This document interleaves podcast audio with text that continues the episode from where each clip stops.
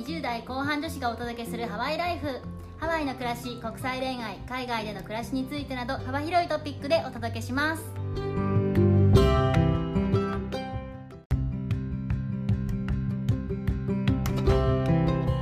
こんにちはこんにちは。皆さん明けましておめでとうございます今年もよろしくお願いしますよろしくお願いします。この間ツイッターを見たらですねはい。7日ぐらいにん2022年ももう1%が過ぎてしまいましたが皆さんいかがお過ごしですかって人がいて テンションが下がりましたパーセンテージで表さないでほしい。そうなんだけど違うんだよって言いたいなんなら3日ぐらいまではもう日本人なのでちょっと止まってるじゃないですかいろんなものがうん、止まりたい。止まらせていただきたいということで、2022年一発目は、我々の自己紹介をしていきたいと思います。イエーイ。まあ、大昔にしてるんだけど、ね、激動の1年半前ねっていうのもあるし改めて我々はこういう人だよっていうのを新しい方にもたくさん知っていただきたいなと思いましたのでじゃあ我々の自己紹介をしていきたいと思うんですけれども。はい。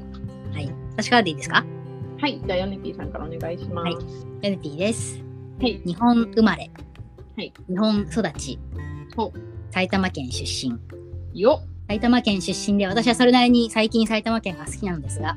親のルーツは九州とか沖縄だっていうことがこの間判明いたしました。おー。この間、結構最新情報なんですね。そうなんですよ。年末 年年始の新年会で判明いたしまして日本ではまあ埼玉県に育ったので、まあ、大体どこから来たのって言われると東京って言っちゃう生活をしばらくしているんですけれども、うんうん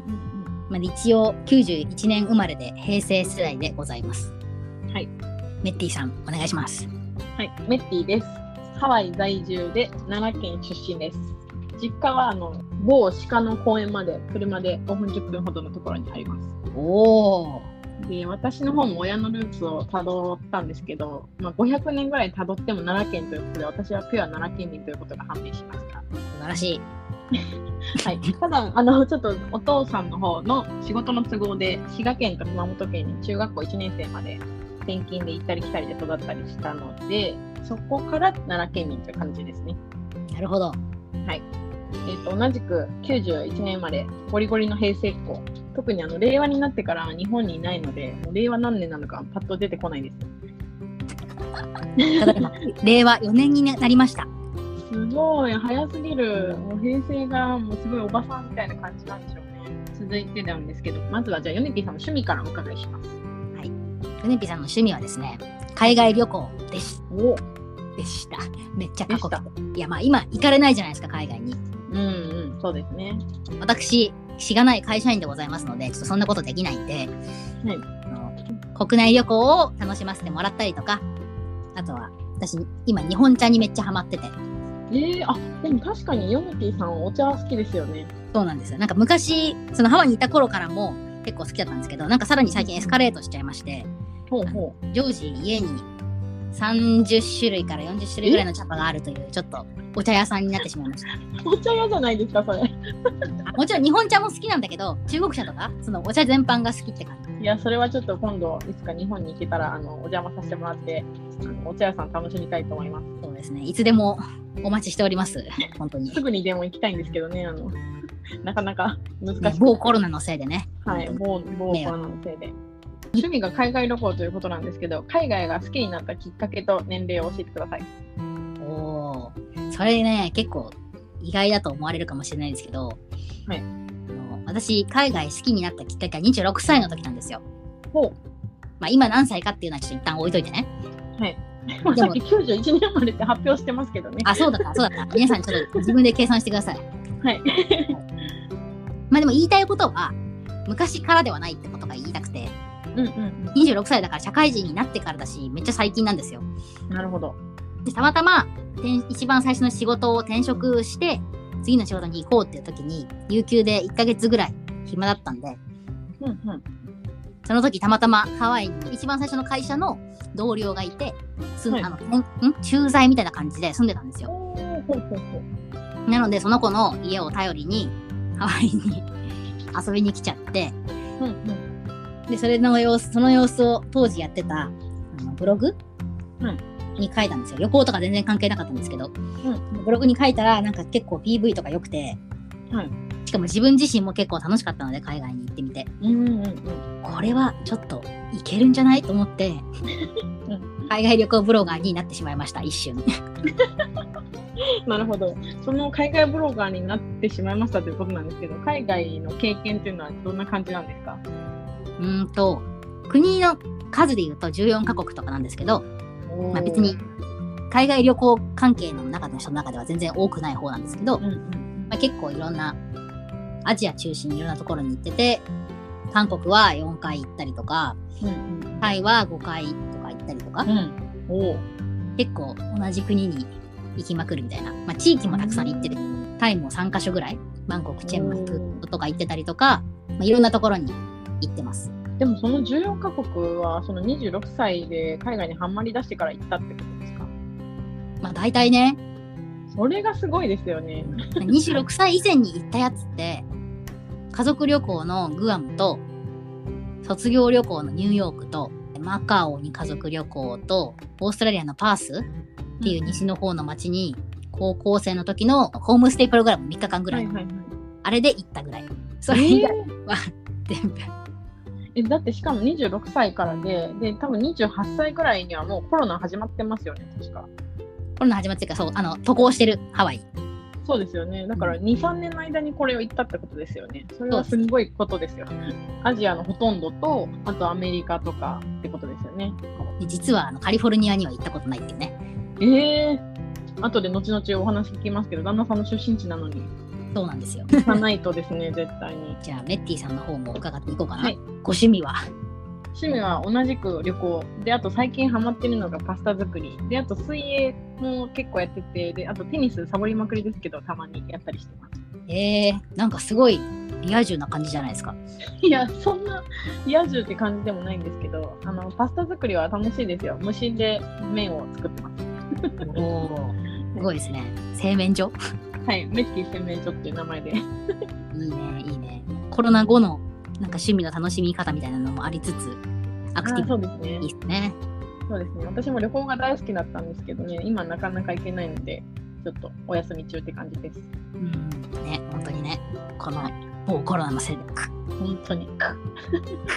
そんなメッティさんが、まあ、海外旅行がお好きとは言っておりましたけれども、はい海外好きになったきっかけっていうのは何だったんでしょうか？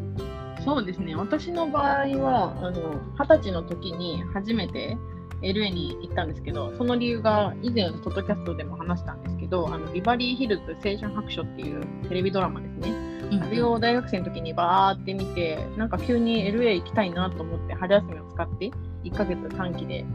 留学してホームステイして、それがきっかけで海外大好きになりました。たった1ヶ月だったんですけど、自分的にはすごい長い1ヶ月で、あのそれまであの韓国とかグアムとか近場は行ったことあったんですけど、なんかこう一人で行くっていうのも初めてだったし、すごく大きい経験の一つですね。いいですね。それ20歳の時にしたってのがなんかすごいよね。いやでも多いんじゃないですかね、大学生であの、えー、となんていうのかなあの、留学する人多いと思うんですけど、ちょっと私の場合、他の人と違うかなって思うのが、全く英語関係ない学部出身で、でかつあの留学も学校から行くプランもあったんですけど、一人で行きたかったから、自分でエージェントに申し込んで、本当に一人で行って、で場所は LA だったんですけど、LA って日本人すごく多いんで、うん日本人が全然いない学校にしてくださいってお願いして、あの10%ぐらいのところ、日本人がのところに行きましたね。すごい。その時からそんなにフロンティア志向だったんですね。なんか頭おかしいですよね。しゃ全然喋れないくせに、あのそのせいで空港着いてラックスで泣きましたからね、どうしていいか分かんなくて。なんか全部英語で書いてある、どうしようみたいな。本当にあの予約してたタクシーの兄ちゃんがあのご飯食べててサボってて来なくて予約の時間にでもどうやって呼べばいいか分かんないし英語話せないし当時 w i f i もないしもうもう泣きましたねただ Wi-Fi がないで、それでちょっとすごいね。まあでもそう思ったら、ね、成長しましたねそこからね時代の変化とか、まあ、そのスマホで何でもできるっていうのもあるけどさ、うんうんうんうん。お互いなんかすごいところまで来たね。本当ですね。じゃあ LA できっかけを経て、まあ、最終的にハワイに行き着くという現在に至ったわけですが、い。全体の海外経験っていうのはどんな感じだったんですか？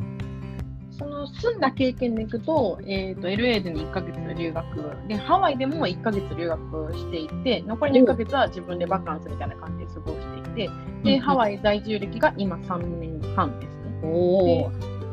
海外旅行はヨネピさんと一緒で14カ国なんですけど、うんうんあの私の場合はあのヨネピさんと違ってその23年で行き尽くしたっていうよりかは、まあ、毎年ちょこちょこ行っていたっていう感じですかね。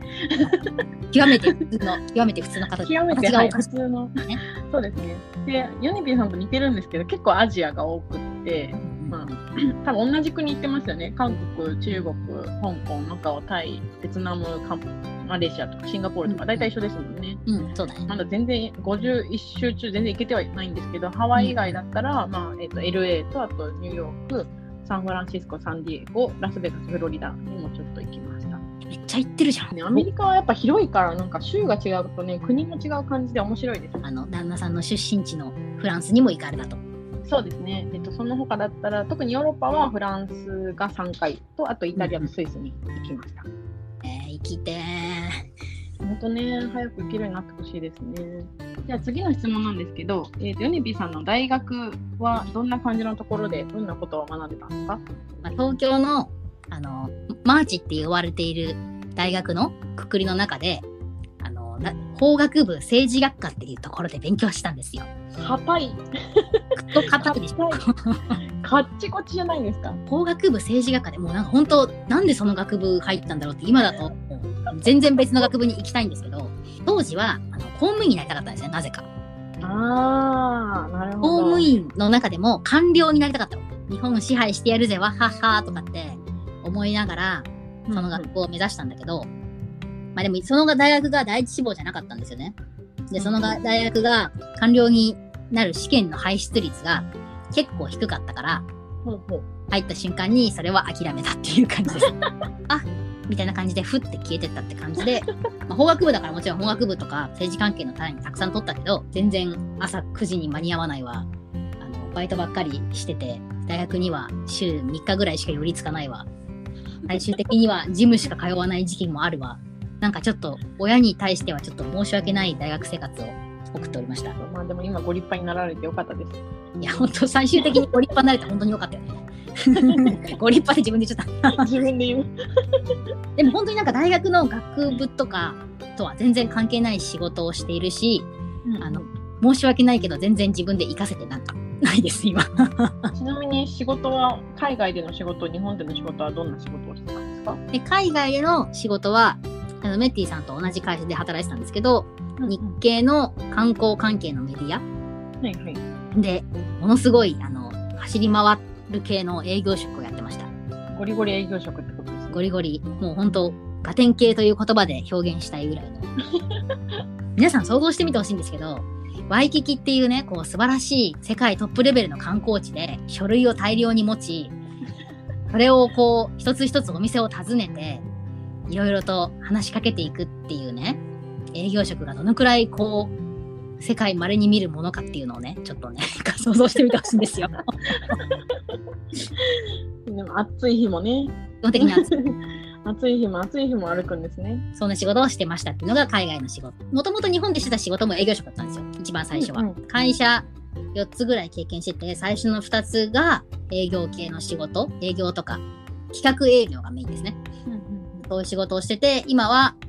まあ、先輩の紹介を経て、日本に帰ってきてから転職して、今デジタルマーケティングっていう会社のあの売り上げを上げるとか、e コマースの売り上げを上げるとか、そういう仕事のコンサルタントをやってます。はい、ありがとうございます。メッティさんは先ほど大学のこと、あの英語系の学部ではないとおっしゃってましたけど、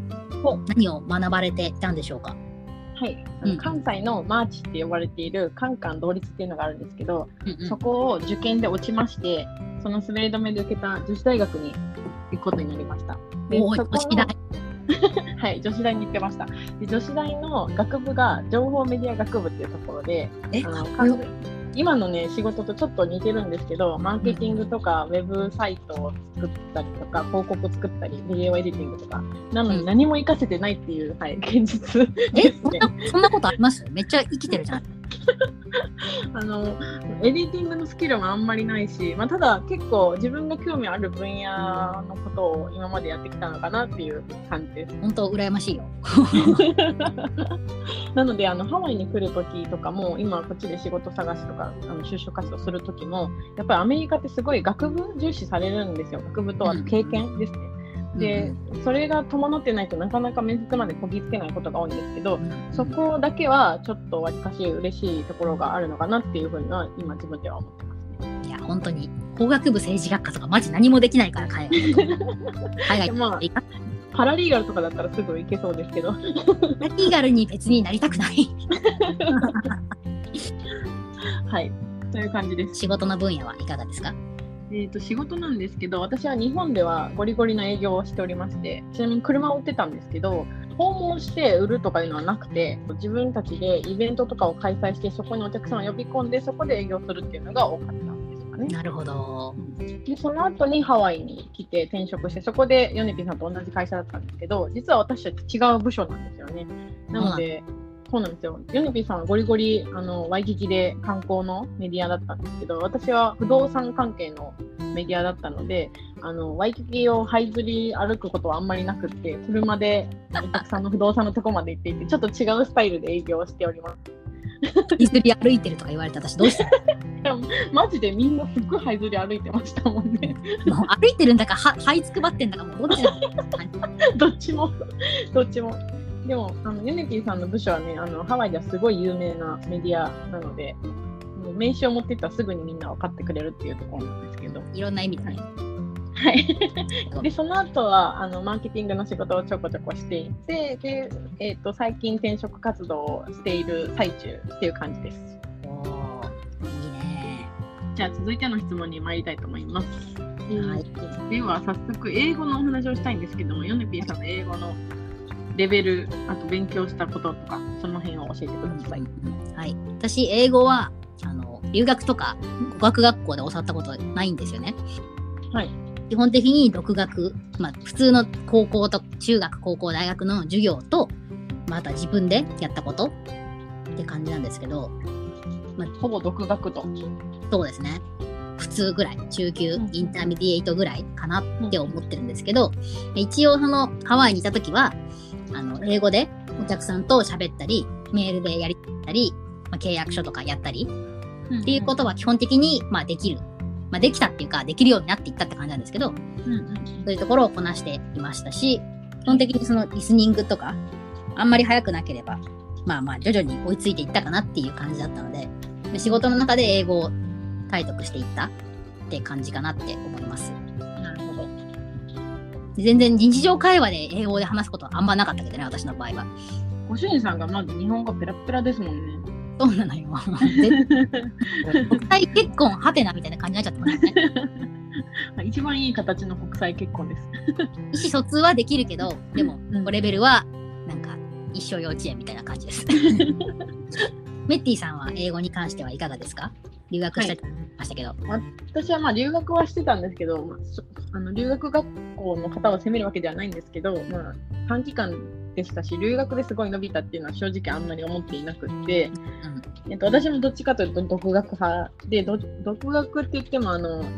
机上の勉強ではなくてどちらかというと話す方の勉強を結構頑張っていて、うん、えー、自分では中級他人からも中級っていうふうに言われてるので中級かなと思います。であの仕事でもメールとか契約書もそうですしプレゼンテーションも英語でやったことがあるのでわり、まあ、かしビジネスでも使えるっちゃ使えるんですけどすごい自信があるかって言われたら微妙ですね。私の場合はあの家でも英語ですしあと主人の友達も基本的に英語圏の方が多いので、まあ、日常会話はわりかし普通にはできるかな。であの不得意なのはライティングですね。ライティングが本当に壊滅的にひどい。Google に頼ってるんですけど Google に頼るとねどうしてもそれはネイティブからするとあんまりこう聞き慣れてる英語の感じじゃないので、まあ、ライティングは私的にはひどいかなというふうに思っております。とはいえ、英語のレベルが別にネイティブクラスじゃなくても、全然海外で生きていけるし、仕事をしてお金もらえるし、国際結婚もできるし、って感じ 本当ですね。ギリギリでやってるって感じですね。結局その、前もメッティさん言ってたけど、できないって思った瞬間に、やっぱりその伸びるホルモンみたいなのが出てくるからそうだね。できない瞬間に伸びるホルモンができあ出てくるし、しかも外国人の相手にはできるってアピールしないといけないという変な矛盾がね、あります。それな、それな。では、このポッドキャストがとても長くなってしまったので、後編に続きたいと思います。はい。では、 mahalo。Mahalo。